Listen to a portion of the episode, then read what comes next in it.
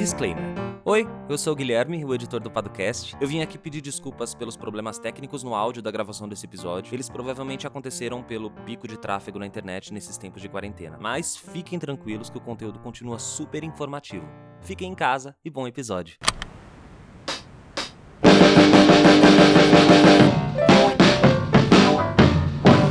Paducast Academy. E estamos começando mais um Paducast Academy. Aqui é o Henrique Paduan. E aqui é o Lucas Seto. É mais um episódio aí no meio dessa, dessa balbúrdia. É isso aí, dessa loucura, essa urgência. É, crise do coronavírus, crise econômica. É aquele áudio, né, Seta? É isso aí. Estamos aqui, mais um episódio. A gente vai falar de um, de um tema bem relevante que está gerando várias dúvidas, né? Mas antes da gente falar uh, sobre esse tema, a gente tem que falar quem nós somos, né, Seta? Isso aí. Bom, nós somos os. Legal. É, nós somos os fundadores da Padanceta, que é uma empresa que presta assessoria jurídica para startups, pequenas e médias empresas e investidores. Temos trabalhado forte aí na ideia de jurídico por assinatura. Funciona quase como um SaaS, né? Você vai pagar, vai assinar, pagar uma mensalidade e vai ter acesso a diversos serviços jurídicos uh, essenciais para proteger o seu negócio. Então, se você tiver interesse, o link vai estar aqui embaixo. A gente, dependendo de quando você estiver ouvindo esse episódio, a gente vai ter ainda condições especiais com 50% de desconto nos três primeiros meses de assinatura. E é isso aí, né, certo? É isso aí. E para você que está ouvindo o Podcast Academy e ainda não está inscrito na nossa newsletter, você se inscreve, que aí, quer dizer, se inscreve se você quiser, que aí você vai receber toda semana na sua caixa de entrada uma série de conteúdos, artigos. A gente publicava muitos eventos que iam rolar nos ecossistemas. Agora a gente deu uma parada, né? Porque a gente não sabe e a gente não quer incentivar ninguém a sair de casa, fica em casa.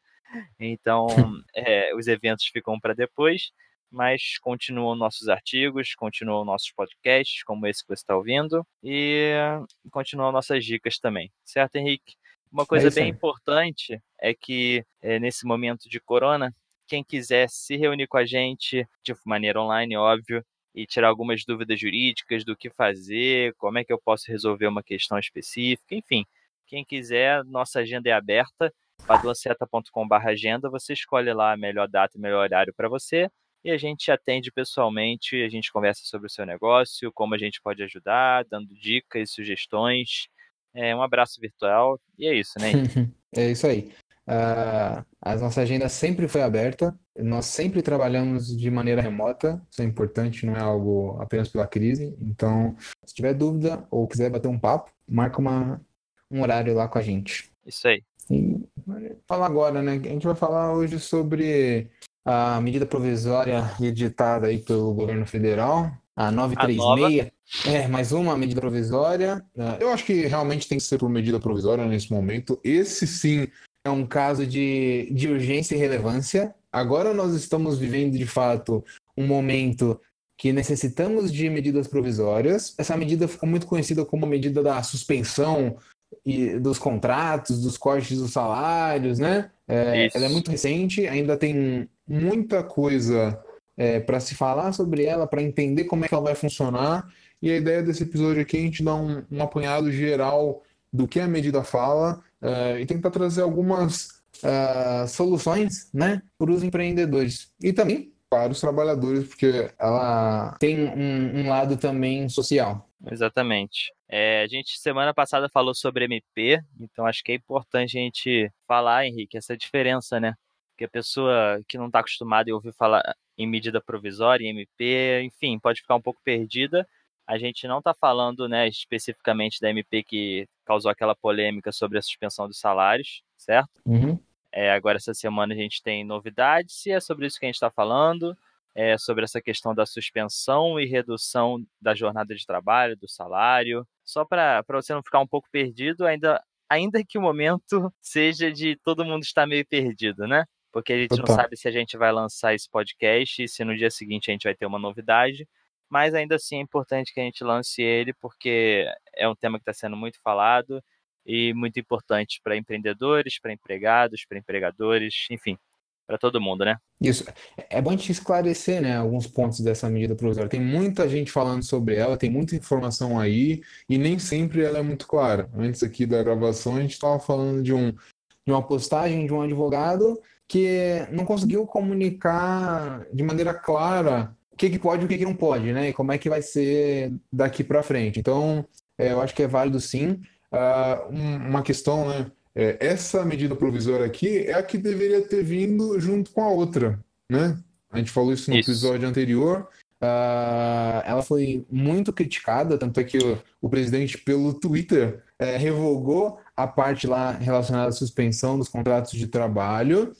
Uh, e naquele último episódio, nós falamos, deixamos nossa, nossa opinião sobre isso, uh, e veio o que a gente tinha dito, né? Uh, é, faz sentido suspender contratos, sim, mas tem então uma contrapartida do Estado, do poder público. Né? As pessoas não podem simplesmente perder ou suspender uh, o contrato de trabalho e ficar a ver navios. Né? Tem que ter algum tipo de, de, de não sei se indenização, uh, não gostaria desse termo, mas de algum tipo de contrapartida do poder público para as pessoas conseguirem sobreviver no meio dessa crise, né?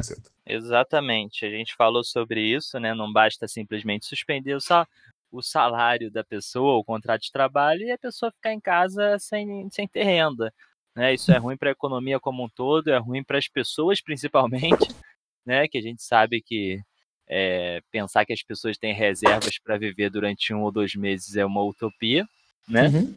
Então, enfim, é, dá a entender que, como eles revogaram aquela parte da suspensão dos salários, fizeram essa nova medida provisória para suprir aquele, aquele capítulo, aquela seção da medida provisória anterior.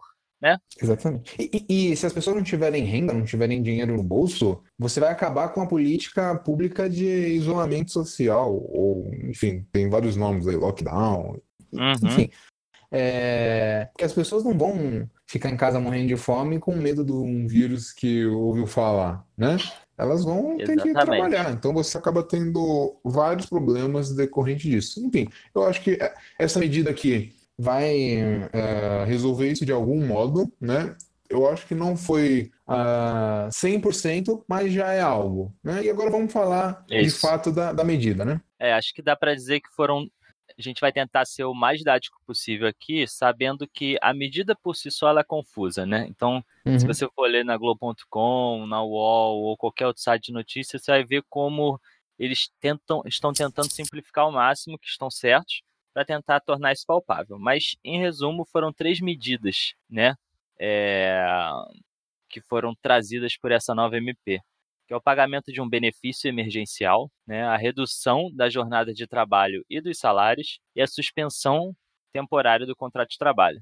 Certo, Henrique? Isso, exatamente. E, e aí eles dizem quais são os objetivos maiores, né? Que é aquilo que a gente está falando, que é preservar o emprego e a renda, garantir essa continuidade das atividades de trabalho e de negócios e reduzir esse impacto social diante da, da crise aí do coronavírus. Então, para isso, criaram-se esses três instrumentos para tentar dar um jeito nessa situação. Exatamente. E acho que dá para dizer que esse benefício emergencial ele se relaciona com os outros, né? Porque quando você reduz a jornada de trabalho de alguém, reduz o salário ou você suspende o contrato de trabalho, entra a figura desse benefício emergencial, certo? Para que você não tenha seu contrato de trabalho suspenso ou sua jornada de trabalho reduzida né, consequentemente seu salário, e você fique, é, você empregado, né, e fique sem receber salário, e você empreendedor não tenha que custear alguém que não está é, trabalhando, certo?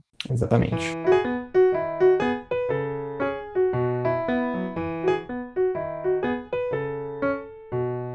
Acho que vale a gente começar com a redução da jornada de trabalho, certo?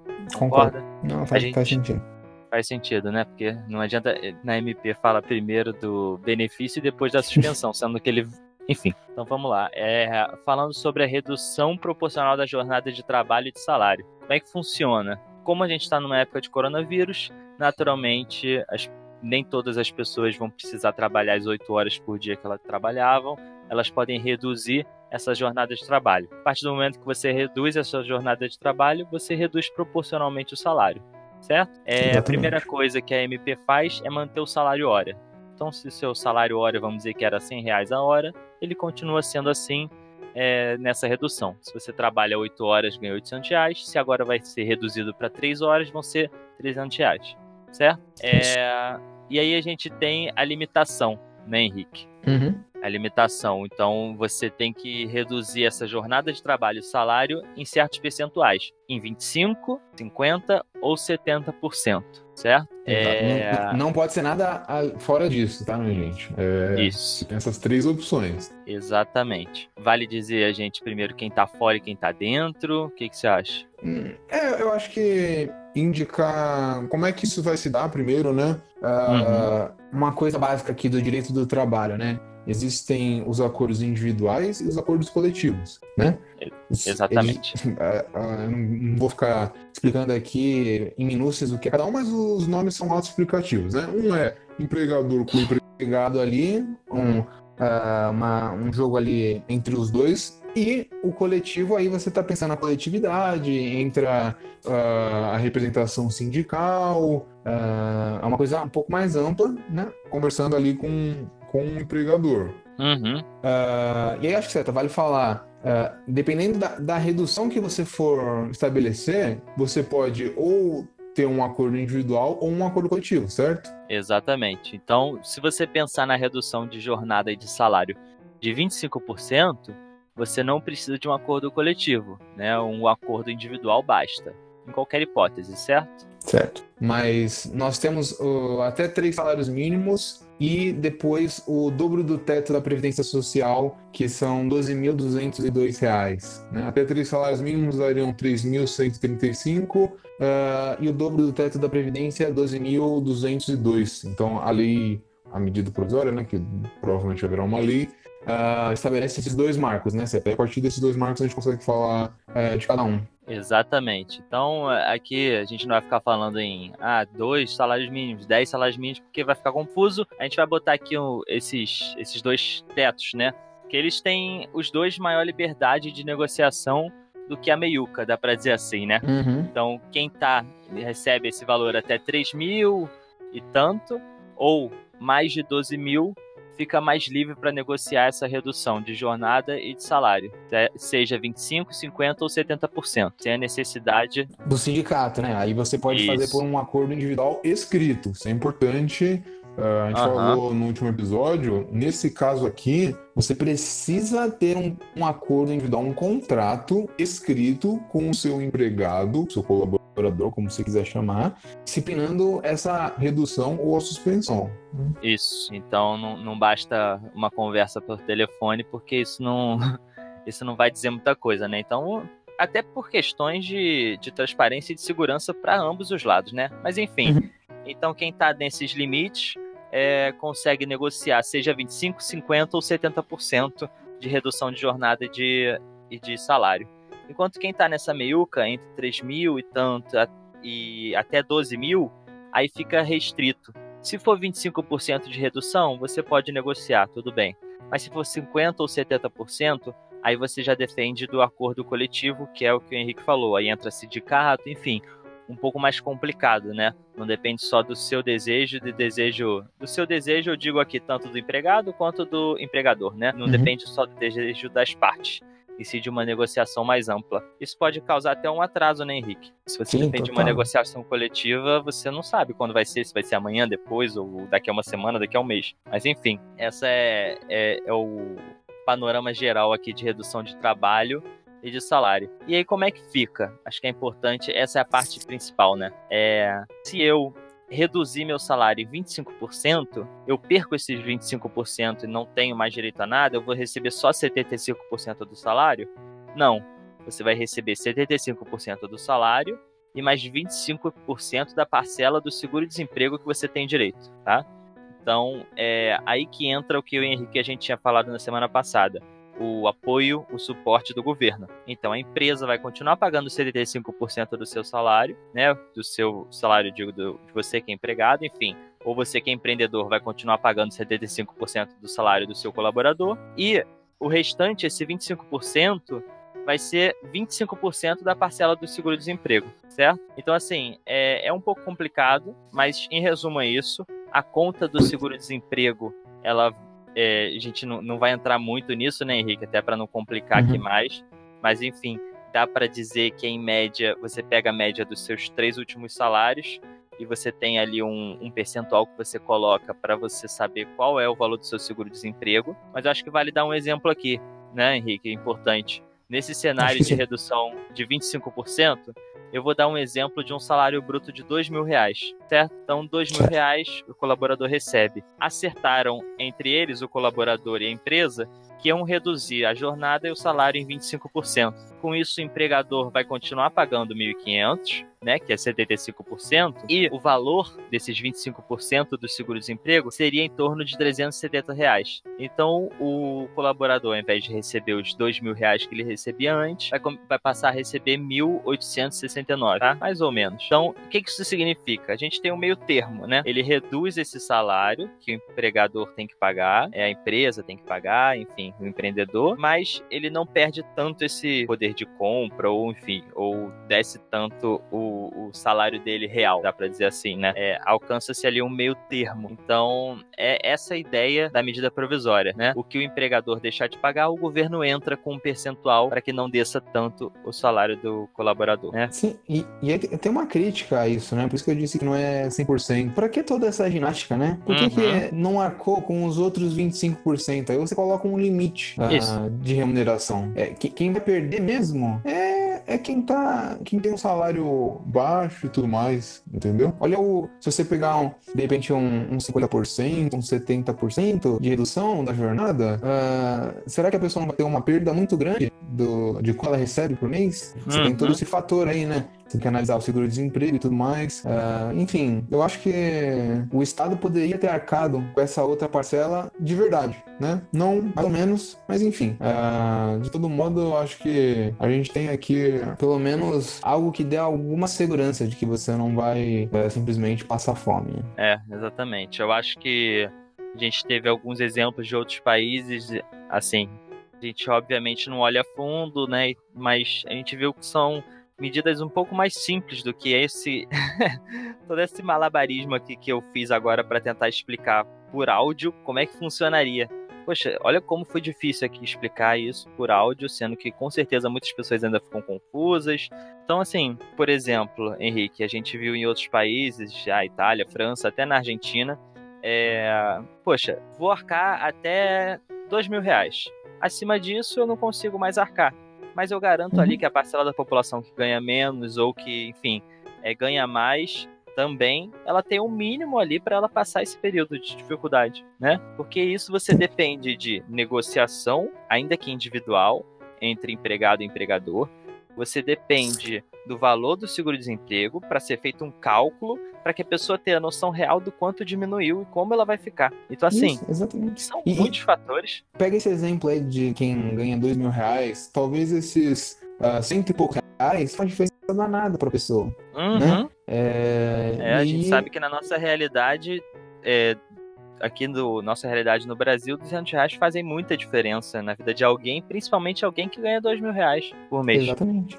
Exatamente. Enfim, essa foi a política adotada. Isso. Não tem muito que a gente discutir, mas é isso. Acho que ficou claro, né? Você pode reduzir a jornada e, portanto, o salário da pessoa em 25, 50 ou 70%. Dependendo da parcela que você escolher, o governo vai arcar com outro, arcar ali o, o percentual uh, sobre o seguro-desemprego que a pessoa receberia, né? E aqueles que recebem entre 3.100 e pouquinho a 12.200 reais, esses daí sempre por acordo coletivo, né? A não é ser nos casos de 25%, que aí você consegue um acordo uh, individual, né?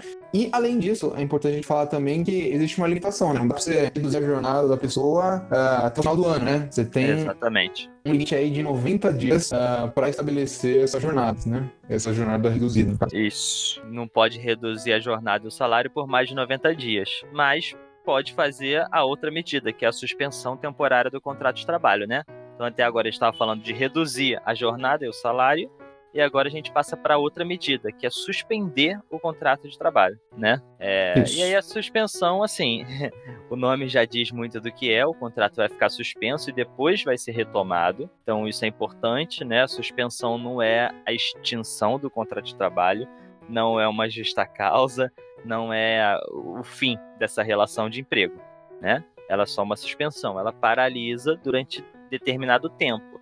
E aí também tem um prazo máximo. O prazo máximo nesse caso é de 60 dias.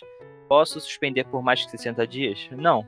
Você suspende no máximo de 60 dias, né? É... E aí como é que será feito? Mesma coisa. Acordo individual entre empregador e empregado. Certo, Henrique? Isso, exceto nos casos né, que a gente já falou isso. Entre 3.135 e 12.200. Ali tem que ser acordo coletivo, não tem jeito. E quando você suspender, as empresas que estão simples, né? Uhum. O Estado vai com 100% ali do seguro-desemprego do trabalhador. Se a sua empresa fatura mais que 4 milhões e 800 mil reais por ano, o empregador ele tem que bancar 30% desse salário aí. E, uhum. o, e o governo vai pagar 70% do seguro-desemprego. Então, você tem ali uma, uma divisão entre empregador Isso. e governo. É. Você tem que pensar nessa MP, o governo sempre como um complemento do salário.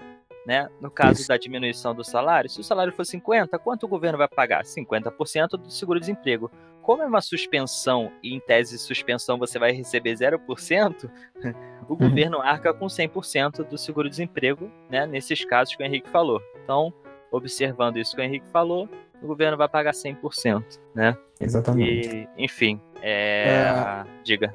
É importante falar que, uh, tanto no caso de suspensão quanto de redução da jornada, uh, a medida provisória estabelece uma garantia, uma a estabilidade provisória do empregado, né? Aquilo que a gente tinha passado, hum, não sei se quem está ouvindo a gente sabe disso, mas que, é, por exemplo, o funcionário público tem, né? Ou do público, ser um pouco mais técnico, uh, que é, você não vai poder ser demitido por determinado período de tempo. Então, tanto a suspensão quanto na redução, o tempo que você suspender ou reduzir, o dobro desse tempo o empregado vai ter de estabilidade, né? Melhor te dar um exemplo, né? Para ficar mais claro. Exatamente. Se você ah. reduz a jornada de alguém por 90 dias, depois de terminar esses 90 dias, você ainda vai ter 90 dias em que esse empregado vai ter uma estabilidade, certo? Então, se você somar os 90 dias que ele estava com a jornada reduzida com 90 dias posteriores, a gente tem 180 dias ali de estabilidade. A mesma coisa vale para suspensão, né? Exatamente. Uh, você pode suspender ali por, por 60 dias, né? Por dois meses. Isso daí vai garantir quatro meses de estabilidade para o empregado depois. Né? Exatamente. E retomar o trabalho. E essas medidas elas podem ser tomadas ah, na sequência, né, certo? Você pode reduzir Isso. e depois suspender, ou então suspender e depois reduzir. Exatamente. Então aí se você pensar que tem um limite máximo de 90 dias de redução de jornada e de salário, e depois que terminar essa redução, você pode suspender por 60. Então você tem aí um total de 150 né, dias que você pode é, reduzir e depois suspender esse contrato, certo? Lembrando que, caso isso aconteça, você tem o dobro disso como estabilidade, né? Exatamente. Então, Exatamente. isso é bem importante. Então, assim, é... É. em resumo, são essas três as medidas, né? Que no caso é basicamente são basicamente é, três medidas que culminam para um fim, que é esse benefício emergencial. Então, você pode reduzir o, o trabalho, a jornada, reduzir o salário ou suspender o contrato. Em qualquer um desses três casos, o empregado tem direito a esse benefício emergencial, que vai ser calculado de acordo com o percentual que vai diminuir de jornada, é, de salário, ou se o contrato for suspenso. Em, em resumo, assim, é isso, né? Sim, só um, pra gente finalizar, né? Já tá com. O episódio já tá longo, acho que essa não é a, a ideia. Uh, nos casos de redução de jornada ou suspensão temporária, o empregador ainda pode pagar uma ajuda compensatória mensal, né? Como a lei Isso. chama. Uh, que eu achei interessante até. Uh, você pode pagar um pouquinho a mais pro seu empregado, você vai reduzir, mas paga um pouquinho a mais e o Estado paga o resto. Depende nessa diferença aí que, que, que vai ficar por causa do seguro-desemprego, de repente a empresa pode bancar, sempre pensando nas finanças e tudo mais. Enfim, isso daí não vai valer como um um, algo que vai ser, ser absorvido pelo salário e que você não vai poder reduzir depois, né? Isso é importante falar também, né? Exatamente. É aquilo, né? É, é, interessante, pode ser que aconteça, pode ser que não aconteça, depende da política de cada empresa, mas é, o que é importante é não deixar na mão do, do, do empregador como estava antes, né? Na última MP. É, que, enfim, pode acontecer, né, Henrique? Então, não custa nada botar essa disposição, porque dependendo da política da empresa, como ela reduziu já o, o salário da, da pessoa, pode ser que ela adicione algum valor que, junto com o valor do governo, quem sabe até mantenha o, o salário atual de um empregado, por exemplo. Sim. É. Tem mais alguma coisa importante? Hum, não, acho que não. Tem, tem várias é, regrinhas e coisas mais específicas que trazem na medida provisória, mas é muito tecnicismo, né? Não vale a pena a gente falar aqui agora. Se você ficou com alguma dúvida, uh, quiser entender melhor como implementar isso, pode mandar uma mensagem para a gente, marcar um, uma reunião isso. que a gente ajude de alguma maneira com essas questões um pouco mais uh, específicas e localizadas. Exatamente. É, como a gente falou, tem várias regrinhas, tem várias possibilidades, várias situações, redução de 20, 50 ou 70, enfim. Então, não dá pra gente falar de tudo aqui. A ideia era que você entendesse o que, que é a medida provisória, qual o objetivo dela e minimamente o que, que ela faz, né? Então, é acho que se esse objetivo foi cumprido, estamos felizes, certo, Henrique? Certo, mais do que certo. Então é isso. Uh, agora a gente vai para o momento tão esperado, né? O momento das indicações, né, Seta? Qual a sua indicação para essa semana? Então, a minha indicação é que, para aqueles que ainda não assistiram, assistam Roda Viva do Atila, nosso Boa. novo herói brasileiro. é, não, brincadeiras à parte, né? A gente tá, tá, com uma mania hoje em dia na internet de ou a pessoa é a melhor pessoa do mundo ou a pior pessoa do mundo. Não acho isso, só acho que é, é uma pessoa que me ajuda a entender o que está acontecendo e foi bem legal a participação dele no Roda Viva. Foi, foi é, uma audiência maior do que a participação do Sérgio Moro. Enfim, no dia seguinte ele tava na Globo News. Meu menino, né? Meu menino cresceu. Mas é para você que quer entender um pouquinho melhor e tudo mais e quer fugir um pouco, eu tô dando uma dica de conteúdo sobre corona para fugir um pouco do corona. O que, que eu quero dizer com isso? Ao invés de você assistir a TV o dia inteiro, tenta ser mais específico, ver o pronunciamento do, do ministro da Saúde, ver uma, um Roda Viva com o Atila, o, alguma outra coisa e, e, deixa. De resto, segue sua vida, senão você vai ficar um pouco maluco. Então, minha recomendação é que você assista o Roda Viva do Atila, tá no YouTube, é, não tem erro. Muito bom. Só uma coisa aqui. É, muita gente pode pensar que o Cé tá, tá falando agora do Atila só por causa do coronavírus e tudo mais. Mas eu vou fazer uma defesa aqui. Uh, o Seta conhece o Atila há muitos anos do Nerdcast, né, Seta? Isso aí, então, é. Ele escuta o que o Atila diz há muito tempo. É, há oito anos. Tem, tem um papo aí rolando que o Atila é um profeta, né? Porque em um dos episódios do Nerdcast ele disse que o que poderia acabar com o mundo era uma doença respiratória, é uma pandemia de uma doença respiratória. É, ele falou, acho que isso em 2018. 16. Foi 16? 16, uhum. boa. É, e tá aí, né? Acho que não vai acabar o mundo, mas. Uh, é impressionante aquele episódio, tu ouviu? Não, não, eu só vi um. Só vi eles o comentando. Trecho. Só vi eles comentando no da semana, ah, tá. da semana passada. Vou te mandar o trecho, tu vai ficar assustado, cara. É, mas enfim, só isso aí é, não é papinho de coronavírus, não é de longa data. E quando passar o coronavírus, continue acompanhando o Atila, porque ele produz conteúdo muito bom, tem várias nerdologias. O Seta me apresentou isso aí, uh, e desde então eu também tenho tentado acompanhar, tem várias nerdologias uh, super interessantes. Quem gosta de, uh, sei lá, biologia, ou um pouco de futurismo, história, sei lá, uma ciência como um todo, ciência né? como um todo, isso uh, vale muito a pena assistir. Mas a minha indicação não tem nada a ver com isso, certo? Diga. Minha indicação é muito simples. Eu vou indicar que as pessoas, claro, quem puder e quem se sentir confortável com isso, que as pessoas pulem corda. Eu acho que é um, é um baita de um exercício físico. Então, se você tá aí na, na, nesse estresse todo aí, é um baita de um exercício que você. É bem simples, não precisa de muita coisa. Uh, você pode ficar um tempo curto, relativamente curto, fazendo aquilo ali e traz vários benefícios. Então, pular corda aí é a minha indicação. É isso. Pule corda enquanto assiste o Roda Viva. Perfeito. Igual enquanto ouve, né, o Roda Viva. Se assistir, Exatamente. talvez você deu alguma confusão mental aí. pula olho fora, sabe? Essas coisas. Enfim. é, é isso, né, Henrique? Até semana que vem, pra você que tá ouvindo. E é isso. Se cuide. Se cuide. Isso aí. Lave as mãos. Abraço.